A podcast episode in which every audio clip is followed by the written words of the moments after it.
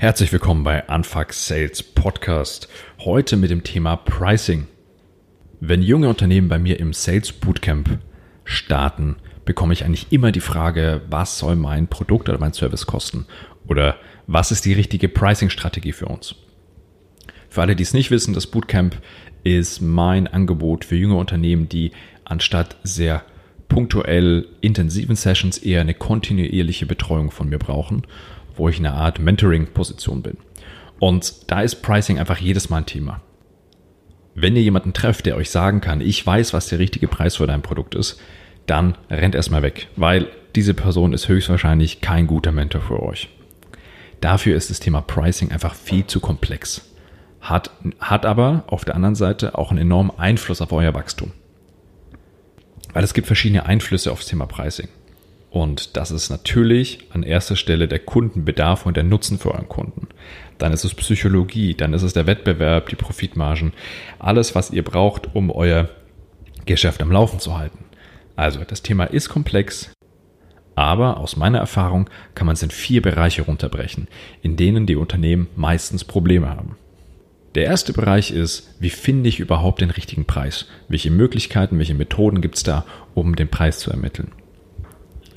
Der zweite Bereich ist das Thema Preismodelle. Und Modelle werden oft mit Strategien verwechselt. Modelle bezeichnen solche Sachen wie, machst du ein User-Based Pricing? Also wie verpackst du den Preis für deinen Kunden? Ähm, machst du Transaction Pricing, Tran ähm, Nutzungspricing oder machst du einfach eine Flatrate? So, dem stehen dann die Strategien und die Strategien ist, wie trittst du auf dem Markt ein? Und die bekanntesten zwei sind natürlich die Skimming und die Penetration Strategie, also Skimming, du fängst relativ hoch an und über die Zeit lässt du den Preis nach. Penetration ist das Gegenteil, du gehst sehr günstig in den Markt und holst den großen Market Share und dann über die Zeit erhöhst du deine Preise. Und der vierte Bereich ist das Thema Pricing Techniken. Und Techniken sind all die Dinge, die euch helfen, den Preisschmerz bei euren Kunden zu reduzieren. Also dass der Kunde weniger Probleme hat, euren Preis zu akzeptieren. Das geht über Framing, das geht über die Darstellung, die Auswahlmöglichkeiten bei euren Preisen etc. So, wie immer ist es aber wichtig, erstmal die Basis ordentlich zu haben.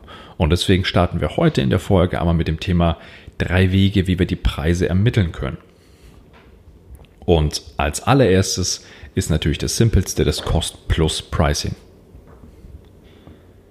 Das bedeutet, ihr schaut euch eure Fixkosten an, ihr schaut euch eure variablen Kosten an und ihr überlegt euch, was für eine Marge wollt ihr haben.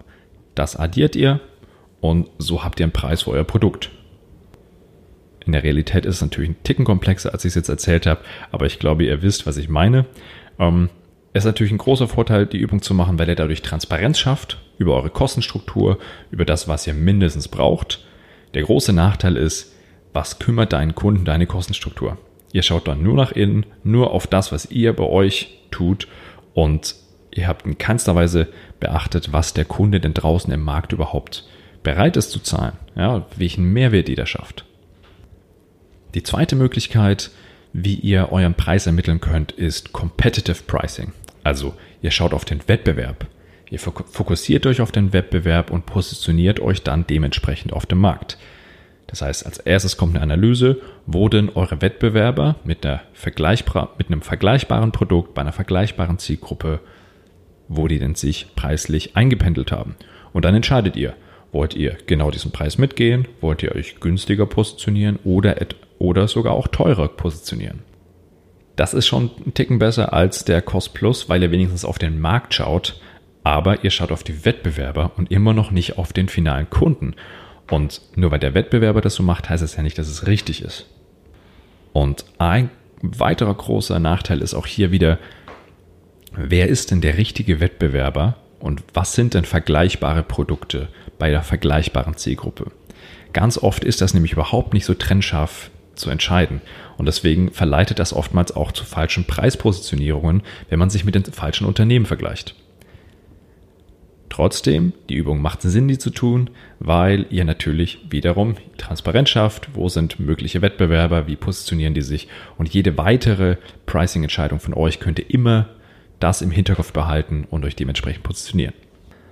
So, jetzt aber zum letzten Punkt, dem Value-Based Pricing. Und das ist das komplexeste, aber natürlich auch das wirkungsvollste. Value-Based Pricing hat nichts mit den Kosten noch mit dem Zweck des Produkts zu tun, sondern hat rein mit den Bedürfnissen eurer Kunden und was diesen wichtig ist zu tun. So, das ist ein komplexer Satz, der fasst es aber sehr, sehr gut zusammen, weil es geht rein um die Sicht auf den Kunden. Was, was schafft ihr an Wert, wenn ihr dem Kunden euer Produkt gebt? Welche Erfahrung, welchen Mehrwert hat er davon? Und das hilft euch, euren Preis zu finden. So, das heißt nicht, dass ihr den Kunden einfach fragt, was er zahlen will. Das, weil dann kommen völlig falsche Zahlen raus. Sondern ihr müsst verstehen, wann und weshalb euer Kunde kauft und vor allem, wie er davon profitiert. So, als Beispiel wird er gerne genannt Uhren, Armbanduhren. Und da gibt es von Casio tolle Uhren für 60 Euro und von Rolex Uhren, die fast identisch ausschauen und einfach 6.000, 10.000 Euro kosten. Natürlich, Cost-Plus-Pricing wäre hier das Thema. Klar, natürlich eine Rolex ist deutlich aufwendiger zu produzieren, aber ist der Unterschied wirklich so viel mehr, dass es statt 60 Euro 6.000, 10.000 Euro kostet? Das haben wir dahingestellt.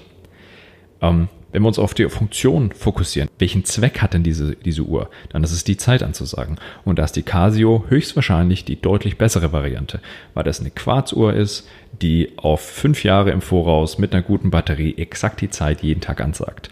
Und ihr müsst sie nicht nochmal anfassen. Bei der Rolex ist es anders. Da müsst ihr jeden Tag aufziehen oder sie am Handgelenk schütteln, damit sie weiter funktioniert. Ähm, so, Natürlich kommen jetzt die Leute und sagen, Mensch, das hat aber hat ganz viel mit Branding und sonst in der Marke zu tun und so. Natürlich. Aber genau darum geht es ja.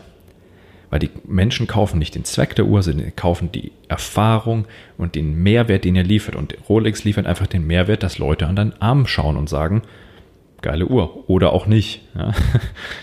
Rolex ist nicht jedermanns Sache. Ähm, das ist die Idee hinter Value-Based Pricing. Zu verstehen, welchen Mehrwert man liefert und dann das zu bepreisen. Aber natürlich ist es nicht exakt der Wert, den ihr schafft, sondern es gibt da so eine Daumenregel. Das heißt, wenn ihr wisst, welchen, Preis, welchen Mehrwert ihr schafft für den Kunden, dann ähm, macht ihr ein Zehntel davon als eures Preises. Also umgekehrt, umgedreht gesagt, ähm, den Preis, den ihr verlangt, der muss mindestens das Zehnfache an Wert für den Kunden schaffen. Wie schon erwähnt, gibt es natürlich sehr, sehr viele Techniken, ähm, wie es schafft, bei den Kunden den Preisschmerz zu reduzieren. Aber das macht wirklich erst dann Sinn, wenn ihr die Basis sauber aufgebaut habt.